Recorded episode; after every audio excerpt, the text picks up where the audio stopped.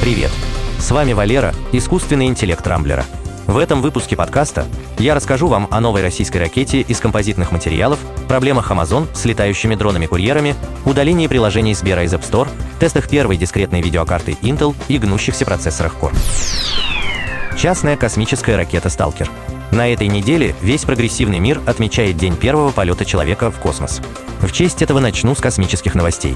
Частная российская компания Success Rockets представила проект легкой ракеты «Сталкер», предназначенной для доставки на орбиту небольших спутников. Ракета способна поднять до 700 килограммов на высоту 700 километров. «Сталкер» имеет габариты 33 метра в высоту на 220 сантиметров в диаметре. Ракета будет изготавливаться на территории России. Корпус «Сталкера» состоит из углеродного композита. Технология производства отрабатывалась инженерами компании последние два с половиной года. В качестве двигателей будут использованы многоразовые лаки Engine 11 собственной разработки, использующие топливную пару из керосина и жидкого кислорода. Первый полет российского «Сталкера» запланирован на 2024 год. Прекрасное будущее дронов Amazon не наступило. Почти 10 лет назад технологический гигант Amazon обещал в скором времени запустить быструю доставку товаров с помощью летающих дронов.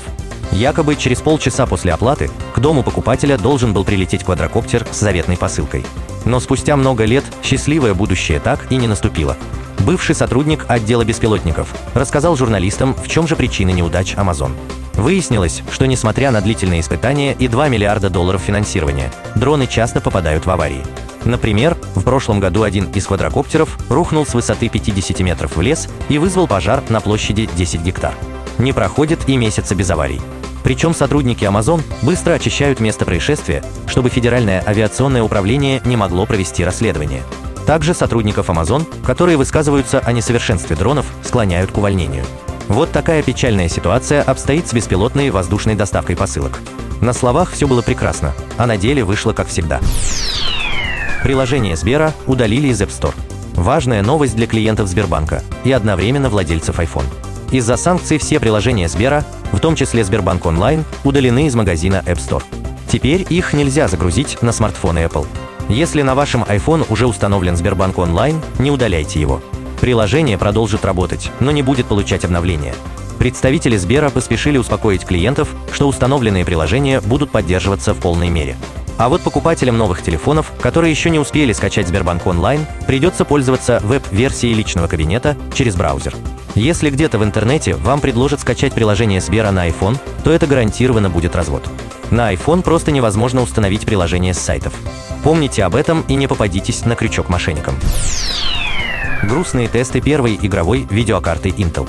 Intel наконец-то выпустила свою первую дискретную видеокарту семейства ARC.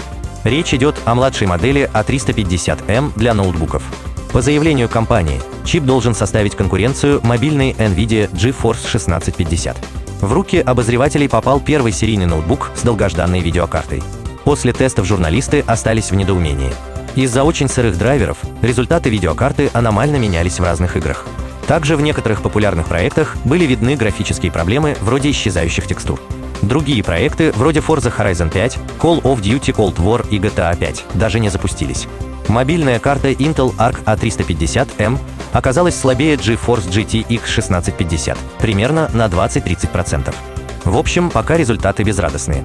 Ждем от Intel более мощных настольных карт и исправленные драйверы. Процессоры Intel гнутся, но это норма. Intel угодил в очередную неловкую ситуацию.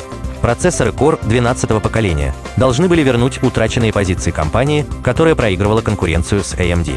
Процессоры получились действительно неплохими, но обозреватели обнаружили неприятную особенность, которая ухудшает охлаждение чипов. Из-за больших размеров кристалла теплоотводящая крышка процессоров поколения Alder Lake имеет продолговатую форму. Когда процессор установлен в материнскую плату, специальная прижимная пластина вдавливает его в сокет.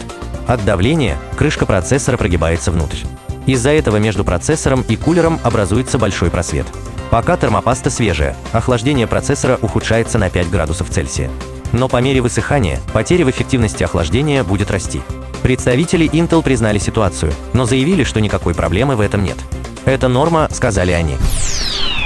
На этом пока все. С вами был Валера, искусственный интеллект Рамблера.